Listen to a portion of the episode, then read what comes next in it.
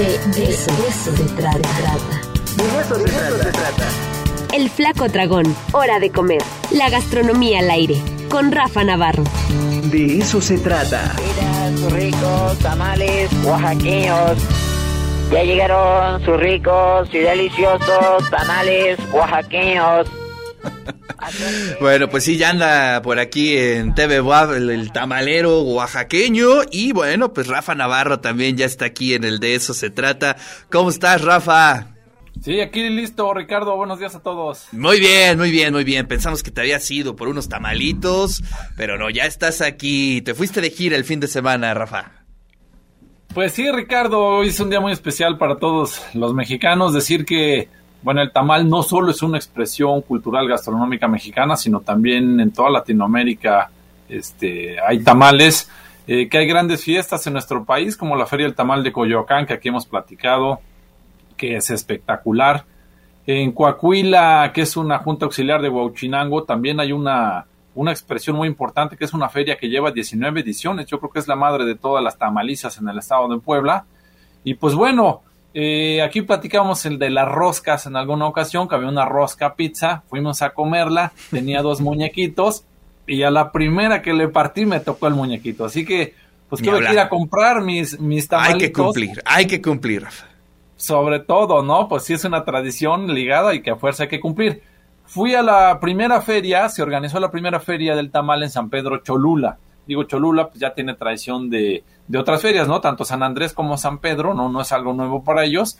Y este fin de semana en el Parque Soria, que está junto a la pirámide, pues organizaron la primera feria del tamal, lo cual me llevó a pensar como en esta continuidad cultural, Cholula es un pueblo milenario, y que yo dije, bueno, hace mil años seguramente la gente aquí mismo también pues, estaba comiendo tamales, ¿no? Y es, es muy padre de nuestra cultura, pues el saber que hay esa, esa continuidad eh, que se expresa de manera muy importante en la gastronomía, ¿no? Y luego, bueno, eh, esta feria fue apoyada por el ayuntamiento, organizada directamente por ellos, no me quedó muy claro este, eso, pero eh, en esta primera edición no tuvieron tanto, tanto punch como uno hubiera querido. Así empiezan muchas veces las ferias gastronómicas, o sea, son ejercicios que empiezan, causan expectativa, llega la gente y ya para el segundo, tercero, cuarto, pues de ahí para arriba, pues van van creciendo y van agarrando mucha fuerza, ¿no? Y bueno, eh, había cinco tamaleras, había como otros siete puestos de todo, que dentro de las reglas que pusieron es que podían vender después de las 12 ya te vendían de otras cosas, ¿no? Este, tacos al pastor, que guaraches, eh, en fin, como antojería en general. Eh, dentro del armado de esa feria se impartió un taller gratuito para que aprendieras a hacer tus tamales. Ahí están viendo en pantalla cuál fue la, la, promoción, digamos, del evento. Tuvieron también, me llamó la atención, tenían un escenario con sillas y tenían una exposición fotográfica, ahí donde ven en esa carpa, una exposición fotográfica en torno a una tradición de Cholula que es importante, que es del Santo Entierro. Ahí es en, en temporada más o menos ya de Semana Santa, de Cuaresma, todas estas tradiciones. Ahí se ve de fondo y de alguna manera relacionan el cacao con la sangre de Cristo. Y entonces hacen una feria de la espuma del cacao y estaban explicando toda esa tradición que es algo como muy, muy particular de Cholula. Bueno, también había una ofrenda prehispánica y voladores, voladores poblanos, hay que decirlo, no son de Papantla porque aquí también... De Cuetzalan, de Cuetzalan. Sí, de Cuetzalan, de la Sierra Norte, incluso en Pahuatlán hay voladores otomís, por ejemplo, ¿no? Que no son claro. muy conocidos, pero también es parte de la riqueza en, en, en, Puebla. Y luego, bueno, la canción que pusieron hace rato es la mejor introducción para lo que comimos. Esta que están viendo se llama una guajolotongo. ¿Qué guajolotongo. lleva? En la parte de abajo, guajolotongo. En la parte de abajo lleva un tamal de rajas que se ve ahí este rojo eh, en la parte de abajo. Luego se alcanzan a ver ahí los chilaquiles que le ponen encima. Y luego un lomito como de cerdo que le ponen para completar. Estaba acompañado, ahí se ve también de fondo, eh, una ensalada de calabacitas con pa que baje, pa de que. Y sí, y sí, por su, y chicharrón de como el de las que, que, que, encontramos con las memeleras. Buenísima combinación. La verdad, como guarnición todo. Eh, como picante también tenían un chipotle con semillas de girasol, o sea, chipotle partido en pedacitos, como con tantito aceite, con semillas de girasol. La verdad, un, un concepto buenísimo, ¿no? De, buenísimo, de eso nunca lo había visto, ¿eh? Es toda una novedad. No, todo, todo el armado, ¿eh? Buenísimo. Y fíjate, lo interesante de acá, este Ricardo, es que esta guajolotongo es un producto que se creó en la Ciudad de México, en la alcaldía Benito Juárez, un señor callejero, lo llegó un youtuber de Guadalajara, lo cubrió y de ahí explotó, se fue a los medios de comunicación. Eso fue hace dos semanas, Ricardo. Y estos se avivaron ahí en Cholula, dijeron, órale, ya tenemos el producto y para adelante, ¿no?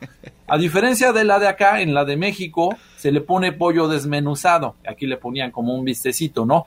se ve mejor con el vistecito, ¿no?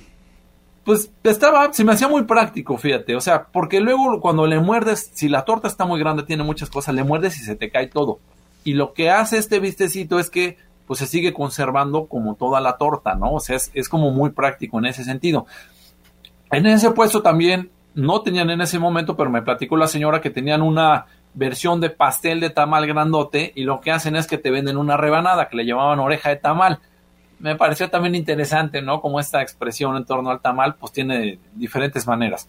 Luego nos encontramos en otro puesto, nos lo bajamos con un atole de maíz con calabaza y cacahuates. Órale. Muy interesante que el cacahuate estaba, ahí lo están viendo en pantalla, el cacahuate estaba completo. Y como el atole tiene una densidad pues muy espesa, los cacahuates no se iban hasta abajo ni se quedaban flotando hasta arriba sino que tú conforme lo ibas bebiendo, te los ibas encontrando durante todo el trayecto del atole, por así decirlo. La verdad, una experiencia bien padre. Ahí mismo tenían tamales de cacao con trozos de guayaba, que pues, nos llevamos ya para la casa, porque ya con la guajolotongo ya no nos cupo más. Pero también tenían tamales de queso de cabra de piloncillo. Esto los hacía una señora que se llama Daisy Caleco Moreno, es una cocinera tradicional que tiene su negocio en Tonancintla. En Tonancintla hacen la feria del queso, por eso es que en uno de sus tamales pues llevaba queso. Y lo interesante, Ricardo, es que esta señora formaba parte del recetario que recientemente sacaron en San Andrés Cholula, que tuvimos a la secretaria presentándolo aquí mismo hace unos meses. Entonces fue padrísimo encontrar a una cocinera de las que venía en ese recetario, ¿no? Como parte de la feria también compramos, nos encontramos un refresco de vainilla, fíjate, muy interesante. Ahí están viendo de la señora, este era su puesto, tenía el tamal de mollejas, que ese es muy importante en ah, las ferias de este, Cholula. Eh, eh, me recuerda que estamos en temporada de NFL, prácticamente es un balón de fútbol americano, ¿no? Por supuesto. Ese se hace con la menudencia del pollo, lleva hierbabuena y lleva la parte del cebollín, la parte verde, te lo ponen en el tamal y se come muchísimo ahí en Cholula. Sí, efectivamente, pues es una bomba este, durísima, como de Super Bowl, como dices, ¿no? Nos encontramos un refresco de vainilla que no, aunque decía Papantla, no lo hacían en Papantla, sino en Martínez de la Torre Veracruz, que bueno, más o menos, pues ahí está en, el, en, esa región, en ese corredor, ahí lo están viendo. Nos encontramos también un ron veracruzano, ese ya lo habíamos visto promocionarse en la Feria del Chocolate que se hizo en el Complejo Cultural Universitario. Y luego en ese mismo puesto donde vimos el, el, refresco que están viendo en pantalla, nos encontramos licor, refresco, extracto, pasta, todo de vainilla, ¿no? Esta, la vainilla es uno de estos grandes productos mexicanos que también se dan entre Veracruz y Puebla y que necesitamos todavía seguir explotando muchísimo. Vimos también en un negocio un agua con fruta picada, que ya para la hora que fuimos, que era como la una y media, pues también se veía buenísima. Y luego una buena noticia, Ricardo, ya les hablé del pasado, pero el día de hoy y este sábado y domingo en Zacatlán es el lugar al que hay que ir, Ricardo. 2, 5 y 6 de febrero. Se está haciendo la primera feria del tamal también. Ahí también hay una tradición de organizar eventos gastronómicos muy importante. En Días de Muertos aquí platicamos de la feria eh, del pan de muerto, la cual tuve oportunidad de ir y la verdad estuvo muy bien organizada. Esta la van a encontrar en el Zócalo, participan entre 20 y 25 productores y pueden encontrar ya más de 20 sabores. Eh, de frijoles, con chile con huevo, manzana, chayotextle con queso, de naranja, de limón, de mole, de rajas, de salsa verde con puerco, de salsa mora con queso crema. Calla, calla, calla, ya, por favor, flaco. Está tremendo, los ¿eh? Desayunados seguro ya, ya empezaron a salivar y van a salir corriendo al rato no, y además es que yo creo que Zacatlán es de los puntos gastronómicos más interesantes de, no solamente de Puebla, sino del país, ¿no? Porque bueno, además de toda esta gama de tamales, todo lo que hay en, en Zacatlán realmente es increíble. Bueno, además de la belleza del lugar, ¿no? Fíjate, muy buen comentario, Ricardo, porque esa es una de las joyitas gastronómicas que tenemos. Es que todo se concentra en la ciudad de Puebla porque es riquísimo pero también hay mucho que aportar en la Sierra Norte y en Zacatlán, como dices en particular. Fíjate, el año pasado la revista México Desconocido hace siempre un, un, cada año hace una serie de concursos y la gente va votando en distintas categorías. Pues Zacatlán, ni más ni menos, que ganó el mejor destino gastronómico del país, de todos los pueblos. ¿Ah, sí? del país, de plano. Sí, había sido la votación en el 2020, pero con la pandemia, pues, todo ahí como que tuvo un reajuste. El año pasado le entregaron el premio a Zacatlán. Entonces, la verdad es que sí es un baluarte importantísimo toda la gastronomía de, de Zacatlán y su región, Ricardo, que hay que aprovechar. Sí, sí, la verdad es que está bastante cerca y es seguridad total de que usted va a encontrar algo que le va a encantar, ¿no? Llámese pan, llámese barbacoa, llámese eh, tamales o todos los eh, eh, inventos que platicaste la otra vez, ¿no? Cosas bien interesantes con mucha historia y buenas, buenas de calidad, ¿no? Vino, sidra, es espectacular. O la manzana que lleva hojaldre, ¿no? Que va a forrar como este hojaldre de pan, que es, y va rellena a la vez la manzana de canela con queso y de, de zarzamora, con muchas otras cosas. Es, espectacular. Pues ya hay plan, ya hay plan para este fin de semana, así es que vamos a hacer la excursión del Flaco Dragón. Hay lugares en la van para que nos vayamos todos juntos, ¿no, Flaco? Por supuesto, aquí de aquí a Zacatlán, miren, si se pueden quedar a dormir, disfruten, ¿no? Que además es un clima bien bonito, hay niebla, el paisaje, el friecito. Y si no, pues por lo menos de ida y vuelta, ahora que viene el puente, pues tienen oportunidad. Solo decir, el lunes no va a estar la feria, para que quede bien claro, es sábado y domingo. O sea, se hace hoy, pero también repite fin de semana, solo en sábado y domingo, para que se lancen para allá. Así es. Rafa, te mando un fuerte abrazo. Muchas gracias y a comer tamales. Así es. Es el Día Nacional del Tamal